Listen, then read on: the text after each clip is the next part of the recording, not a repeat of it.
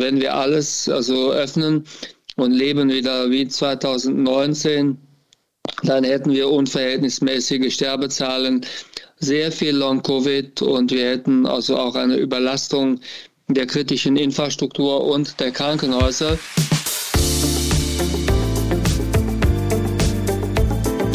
Talk mit K. Mit Sarah Brasak. Hallo, liebe Kölnerinnen und Kölner. Hallo natürlich auch an alle, die von außerhalb zuhören. Im Podcast Talk mit K unterhalte ich mich mit interessanten Menschen aus dieser Stadt.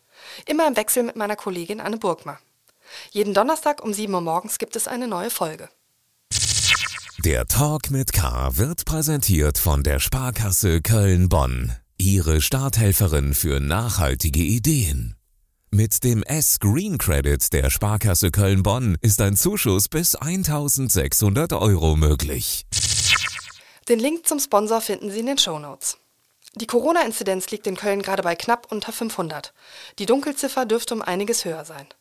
Mein heutiger Podcast-Gast Karl Lauterbach warnt davor, dass die Corona-Welle im Herbst noch um einiges höher wird und bereitet neue Schutzmaßnahmen für die Länder vor. Ich wollte von dem Bundesgesundheitsminister wissen, warum der Wegfall der Quarantänepflicht, wie in Spanien und Griechenland bereits praktiziert, für ihn absolut keine Option ist und für wen die vierte Impfung denn nun eigentlich ratsam ist. Wir sprechen außerdem über seine bisweilen apokalyptisch anmutende Wortwahl, Stichwort Killervirus, und die immer laxere Befolgung einer ohnehin kaum noch vorhandenen Maskenpflicht. Jetzt aber zum Gespräch.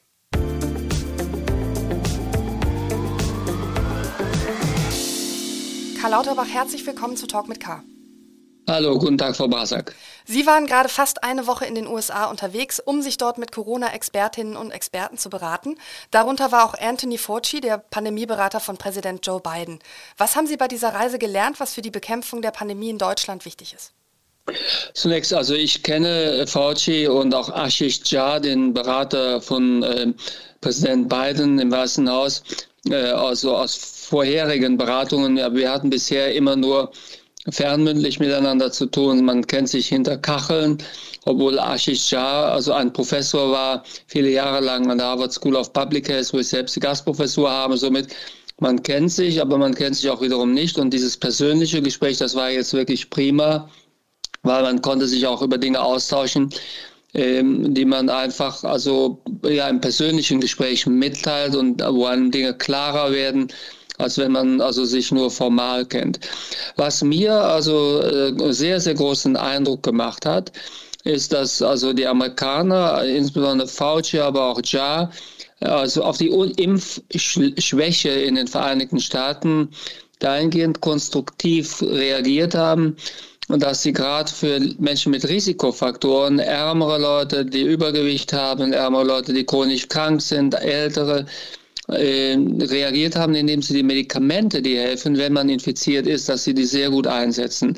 Die Amerikaner nutzen zum Beispiel dieses Medikament Paxlovid so, dass sie das bei 40.000 Patienten, die sich infizieren, pro Tag einsetzen.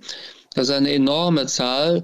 Damit äh, also verbrauchen die Amerikaner pro Tag mehr von diesem Medikament, als wir in den letzten Monaten insgesamt eingesetzt haben. Das Medikament hilft, die Sterblichkeit deutlich zu reduzieren. Das ist ein Grund dafür, weshalb die Amerikaner zwar relativ viele Fälle haben, aber doch eine im Vergleich zu Deutschland etwas bessere Sterblichkeit. Und äh, da haben tatsächlich Ja und auch Fauci versucht, Lücken zu schließen. Die Medikamente werden total unkompliziert, werden die durch also äh, Pharmacists, also durch Apotheker in Apotheken, in CVSen also abgegeben. Das passiert schnell, unbürokratisch, unkompliziert und hilft sehr viele Menschenleben zu retten. Das hat mich beeindruckt. Dann hat mich auch stark beeindruckt. Ich bin ja mit vielen Impfforschern zustande, zusammengekommen. Florian Kammer vom Mount Sinai Hospital oder auch mit den äh, Kollegen also von Moderna, Stephen Holch, dem Forschungsleiter äh, von also Moderna habe ich sehr viel Zeit verbracht. Daher konnten wir uns dort mit den Impfstoffen eng auseinandersetzen und haben uns ein gutes Bild darüber gemacht, welche Impfstoffe im Herbst also da sein werden und auch die Impfstoffstrategie kennengelernt. Das war insgesamt war für mich eine sehr interessante Reise.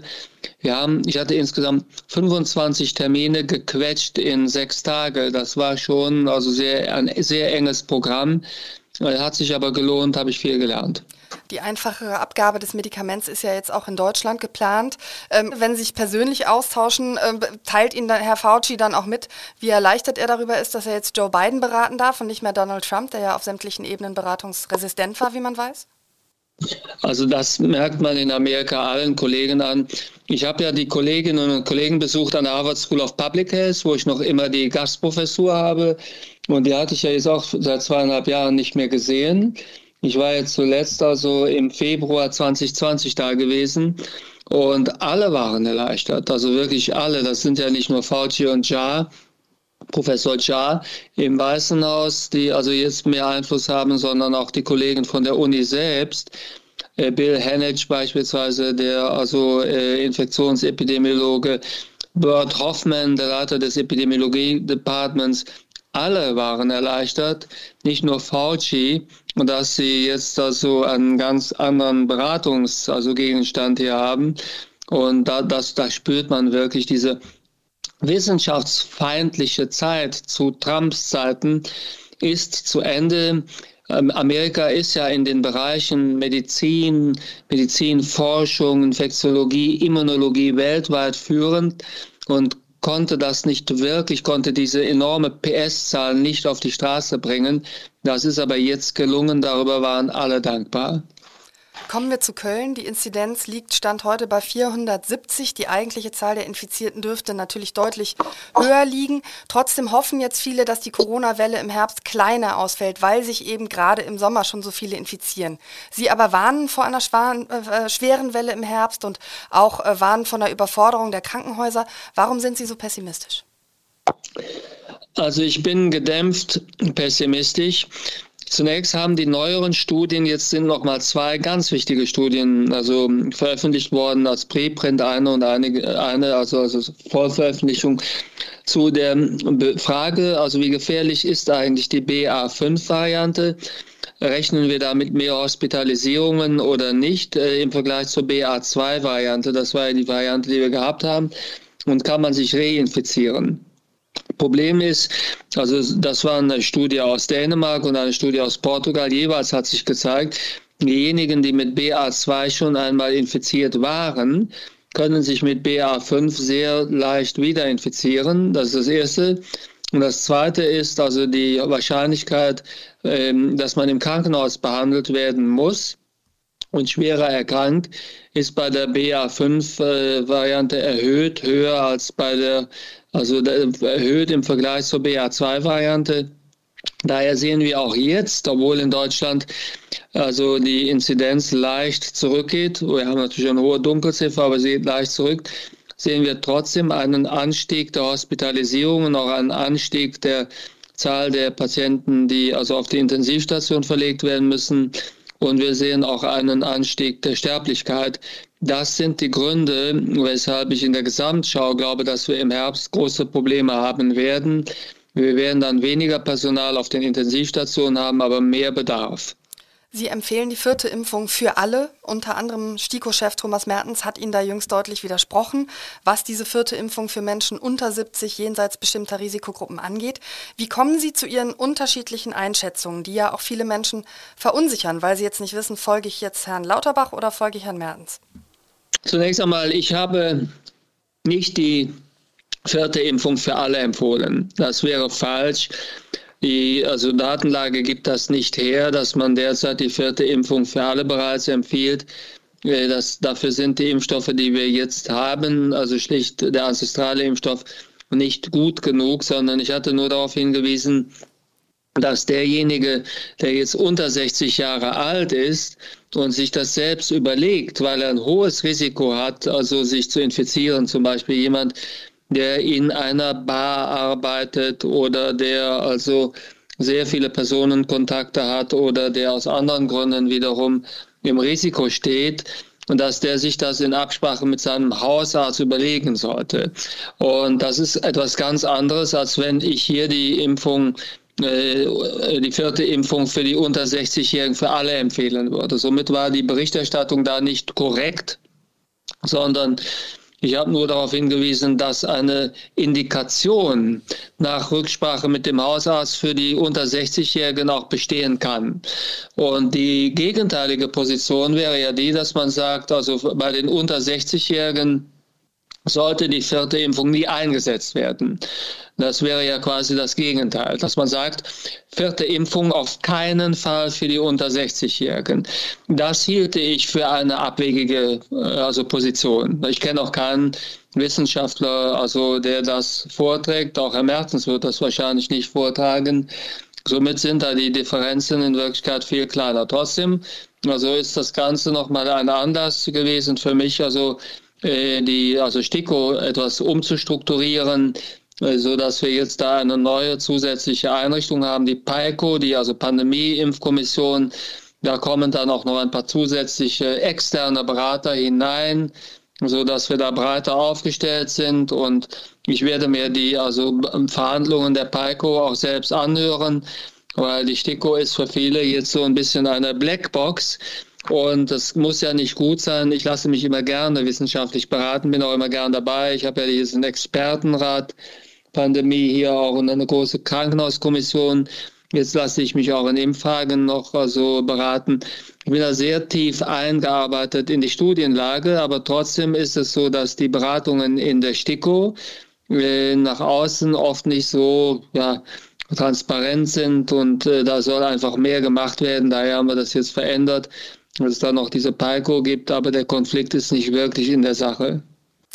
Okay, der Konflikt wirklich in der Sache ist vielleicht mit dem Kassenärztechef Andreas Gassen, der ja den Wegfall der Quarantänepflicht bei Infizierten fordert, ebenso wie die FDP, was angesichts der bisherigen Haltung der FDP in der Pandemie nicht verwundert. In anderen Ländern wie Griechenland oder Spanien ist die Quarantäne auch tatsächlich bereits weggefallen. Es gibt also unterschiedliche Auffassungen darüber, ob sie wegfallen sollte oder nicht. Warum ist das für Sie keine Option? Ja, was würde denn passieren, wenn wir das machen würden? Wir haben ja jetzt schon die Situation, dass die Zahl der Patienten auf den Intensivstationen steigt, auch in den Krankenhäusern steigt, dass wieder mehr Leute sterben und genau diese Entwicklung würde dann ja noch zunehmen. Das liefe ja durchaus auch auf eine Art Durchseuchung hinaus. Herr Gassen hat ja sogar davon gesprochen, dass die Omikron-Variante ein Friedensangebot, also äh, das SARS-CoV-2-Virus sei, so nach dem Motto, jetzt gilt es zuzugreifen, äh, äh, infizieren wir uns doch alle schnell. Nehmen wir das doch an, dieses Angebot, lassen wir uns doch jetzt infizieren und das ist einfach wissenschaftlich nicht also wirklich eine haltbare Position haben ja auch keine renommierten Wissenschaftler mit unterstützt. Also zum einen, das würde bedeuten, also es würden viele Menschen dieses Angebot äh, wenn sie es wahrnehmen, mit dem Tod bezahlen. Die Sterblichkeit ist, wie ich eben schon ausführte, bei BA5 höher als bei BA2. Und viele Menschen mit Risikofaktoren würden halt dann schwer erkranken oder versterben. Und diejenigen, die also sich infizieren und nicht versterben, die würden sehr häufig an Long-Covid erkranken. Und man hätte, selbst wenn man das dann hinter sich gebracht hätte, meinetwegen, man hätte es knapp überlebt oder man hätte es überlebt, dann hätte man auch noch nichts davon, weil die nächste Variante könnte einen dann erneut infizieren. Und äh, wir wissen ja, dass das Long-Covid-Risiko beispielsweise auf der Strecke zunimmt. Das heißt, wenn ich jetzt meinetwegen zuerst BA2 hatte und dann BA5 und vielleicht also kommt dann eine neue Variante, dann steigt einfach die Wahrscheinlichkeit, das Gewebe wird ja immer wieder beschädigt, dass ich irgendwann dann doch Long-Covid habe. Daher müssen wir das also Problem lösen, nicht durch eine ständige also Infektion, sondern durch also bessere Impfstoffe. Diese ursprüngliche Idee, äh, ich glaube, aus diesem Gedankengut heraus kommt ja auch äh, der Vorschlag von Gassen. Also diese ursprüngliche Idee, die man also gehabt hat, also als man noch nicht so viel über das Virus wusste, dass man sich infiziert und danach dann für immer immun ist, so eine Art Herdenimmunität. Also das hat sich ja dann nicht bestätigt, sondern man kann sich immer wieder infizieren. Aber so eine Art Herdenimmunitätsüberlegung, das glaube ich, hat Gassen gedacht. Ich glaube, Gassen hat einfach geglaubt, wenn ich mich jetzt mal infiziere mit der Omikron-Variante und habe das dann hinter mir, dann ist es das gewesen. Dann ist, dann ist die Pandemie für mich vorbei, aber das ist es also eben nicht, sondern es geht immer weiter. Im September läuft die Rechtsgrundlage für die Corona-Schutzmaßnahmen aus. Sie wollen ja den Ländern möglichst viele Mittel an die Hand geben, um im Herbst bei Überlastung von Krankenhäusern handeln zu können. Sie verhandeln darum gerade auch mit Justizminister Marco Buschmann, was überhaupt rechtlich möglich ist. Was wollen Sie durchsetzen? Zunächst einmal will ich darüber nicht berichten. Die also Gespräche mit Buschmann, mit Marco Buschmann, mit Justizminister Busch laufen sehr gut. Ich rechne damit, dass wir da also äh, in der nächsten Woche die Ergebnisse vorstellen werden. Das geht jetzt wirklich sehr schnell alles, muss man sagen. Und von daher bitte ich Sie da um Geduld. Äh, das wird in Kürze vorgestellt werden. Aber es läuft wirklich also rasant voran und da wird es bald äh, so Ergebnisse äh, auch für die Öffentlichkeit geben, ja. Ich habe ähm, Kölnerinnen und Kölner vorab um Fragen für Sie gebeten. Und eine Frage ist mir mehrfach mitgegeben worden. Es wird ja immer wieder jetzt über die Maßnahmen für den Herbst diskutiert. Dabei sind die Corona-Zahlen, wie besprochen, ja schon jetzt enorm hoch, obwohl es praktisch kaum Schutzmaßnahmen gibt. Und das hat die Folge, dass Mitglieder vulnerabler Gruppen sich nicht aus dem Haus mehr trauen, teilweise auch die Angehörigen, die ihre Mitglieder schützen wollen. Die damit verbundene Frage, wie konnte sich die FDP so durchsetzen mit der weitgehenden Aussetzung aller Schutzmaßnahmen jetzt auch im Sommer bei der Hohen Welle? Naja, die FDP hat sich also aus meiner Sicht nicht äh, durchgesetzt, äh, sondern die Lage ist die gewesen, ähm, vieles von dem, was die Länder hätten noch umsetzen können, beispielsweise in den Städten, äh, wo die Infektionszahlen sehr hoch sind, das ist nie gemacht worden. Die Länder haben halt dann nach Regeln gefragt, aber beispielsweise wäre, um hier um Beispiel zu bleiben, wäre es natürlich auf der Grundlage der Gesetzeslage, die wir derzeit haben, wäre es möglich, also äh, in Köln viel mehr zu machen, als man macht.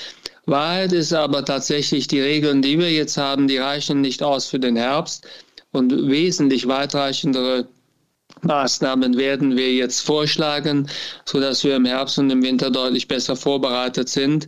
Und gleichzeitig also arbeite ich auch schon seit Wochen daran, dass vulnerable Gruppen besser geschützt werden in den Pflegeeinrichtungen insbesondere, aber auch die Älteren, die sich jetzt infizieren.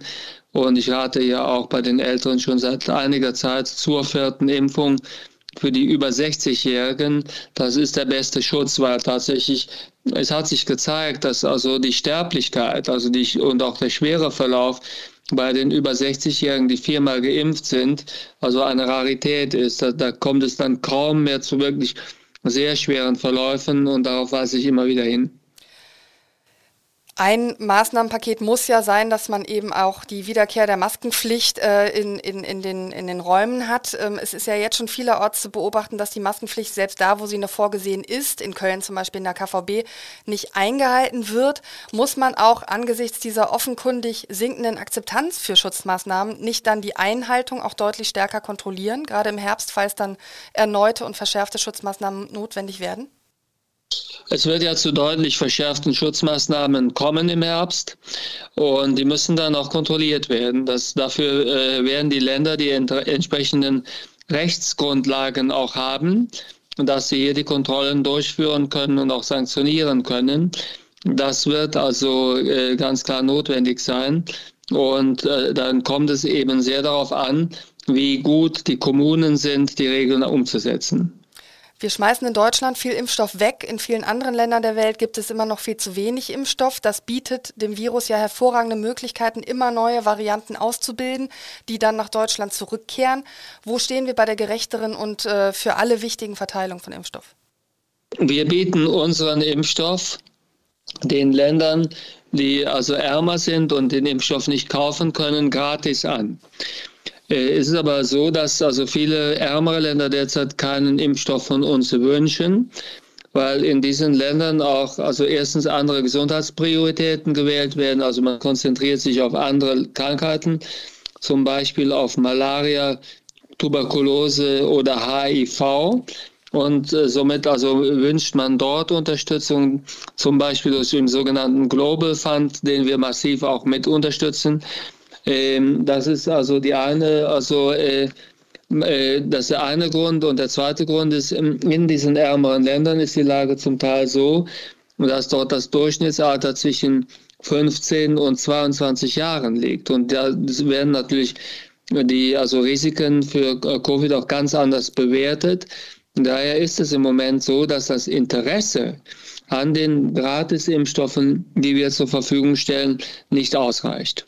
Der Virologe Christian Drosten hat ja seine ursprünglich optimistischere Corona-Prognose korrigiert vor einigen Wochen. Ich zitiere, die Pandemie könnte noch einige Winter dauern. Was sagen Sie? Ich stimme Christian Drosten zu.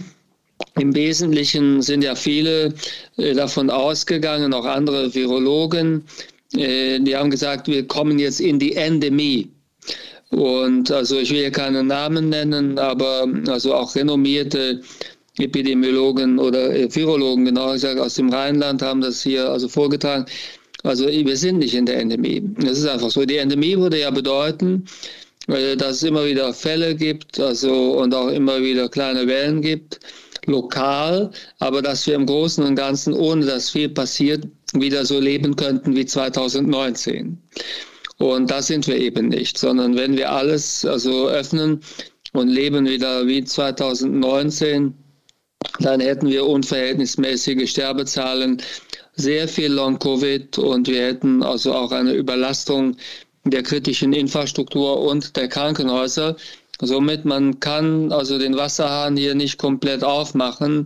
Wir können nicht sagen, jetzt sagen wir einfach, wir nennen es Endemie und leben wieder wie 2019. Es geht noch nicht. Da muss noch einiges passieren und da rechne ich halt also mit also deutlich verbesserten Impfstoffen. Man muss ja sagen, dass die Impfstoffe, die wir jetzt einsetzen, dass das die Impfstoffe sind, die in ihrer Struktur Anfang 2020 entwickelt worden sind. Das heißt also, diese Impfstoffe sind jetzt also in ihrer Struktur mehr als zwei Jahre her, zum Teil also alt, zweieinhalb Jahre alt. Und wir, kommen, wir brauchen langsam neue Impfstoffe. Und über diese Impfstoffe habe ich auch in den Vereinigten Staaten mit den Kolleginnen und Kollegen gesprochen, die die Impfstoffe entwickeln. Es sind durchaus nicht alle Menschen einverstanden mit äh, ihrer Wortwahl manchmal in der Pandemie. Also Killer-Virus, katastrophaler Herbst, das ist kritisiert worden. Haben Sie sich selbst vorgenommen, etwas weniger apokalyptische Vokabeln zu verwenden? Ich verwende eigentlich wenige äh, Vokabeln, die apokalyptisch sind. Aber manchmal ist es einfach so, dass man die Dinge beim Namen nennen muss. Und wenn es tatsächlich ein, so hatte ich das damals ja auch beschrieben, wenn es also ein also Virus gäbe, was die Ansteckung beispielsweise der BA5-Variante äh, verbinden würde mit dem schweren Verlauf einer Delta-Variante, wenn man so will, äh, also BA-Delta-Chron-5-Variante oder so etwas. Das wäre tatsächlich dann etwas, was man sich vorstellen könnte als Killer-Variante. Aber ich finde, es ist sehr wichtig, äh, dass die Dinge, die man sagt, inhaltlich richtig sind. Und also ähm, ich habe damals nicht gesagt, dass eine solche Variante kommt, sondern dass wir für diese, eine solche Variante vorbereitet sein müssen. Und genau daran wird hier in meinem Hause gearbeitet. Herr Lauterbach, vielen Dank für das Gespräch. Ich danke Ihnen, Frau Basak.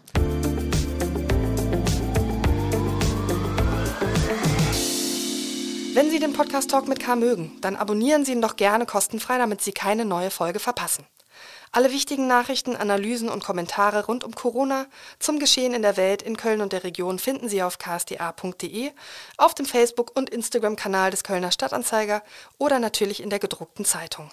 Falls Sie Anmerkungen haben zur aktuellen Folge oder mir einen Talkcast vorschlagen möchten, schreiben Sie mir gern eine E-Mail an sarah.brasak.ksda-medien.de. Bis zum nächsten Mal sage ich Danke und auf Wiederhören. Bleiben Sie gesund.